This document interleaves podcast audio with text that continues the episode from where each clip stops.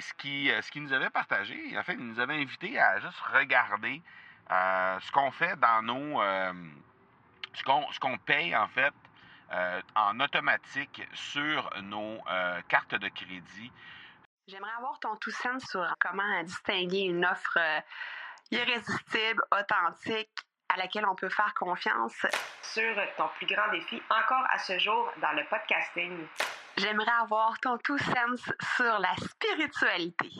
Bonjour Marco, j'aimerais avoir ton tout sens sur la meilleure façon de démarquer son entreprise sur le web en vue de 2022. Tu veux découvrir comment j'opère mes entreprises, comment je me plante royalement et comment j'ai du succès?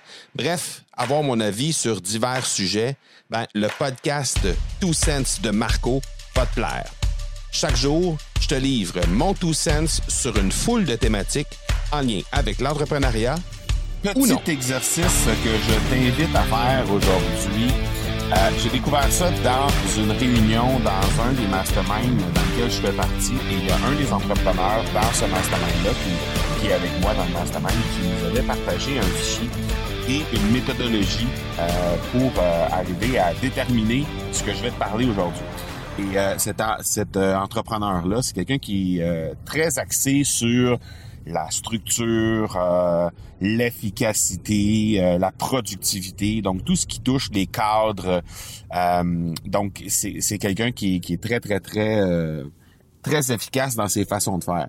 Et ce qui ce qui nous avait partagé, en fait, il nous avait invité à juste regarder ce qu'on fait dans nos ce qu'on ce qu'on paye en fait en automatique sur nos cartes de crédit sur nos euh, virements automatiques, là, par virement automatique et aussi par euh, PayPal.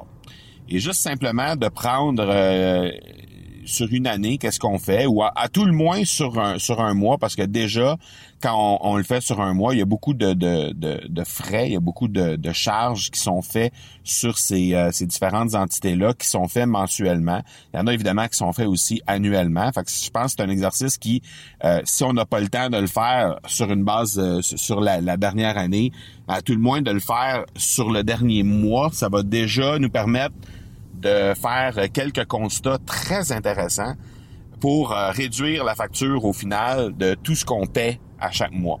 Et euh, souvent, c'est pas, c'est, c'est quelque chose qui, nous arrive régulièrement. On, voit quelque chose sur le web, on trouve ça intéressant, on achète. C'est un petit montant de rien du tout qui est passé à chaque mois et on oublie. C'est le genre de montant qui est facile à oublier.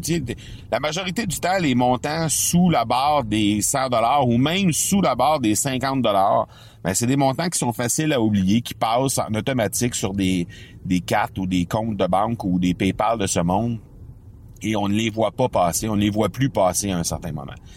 Mais quand on fait l'exercice vraiment de tout ressortir euh, ces choses-là, on, prend une petite heure là, puis on fait sortir tous les euh, relevés de compte de banque du dernier mois, tous les relevés de compte de carte de crédit, les relevés de compte de PayPal, et on se met à analyser tout ça soudainement, les petits montants font des gros montants.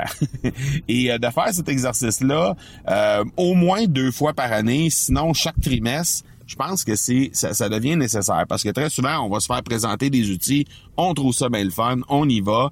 Finalement, euh, on se rend compte rapidement que c'était dans le l'engouement du moment et euh, au final on se retrouve avec euh, plein d'outils qu'on, dont on se sert plus du tout ou on a rencontré un nouvel outil quelques semaines, quelques mois plus tard et cet outil-là prend la place d'un autre, mais on oublie de canceller le fameux la, fameuse, euh, le fameux membership, autrement dit.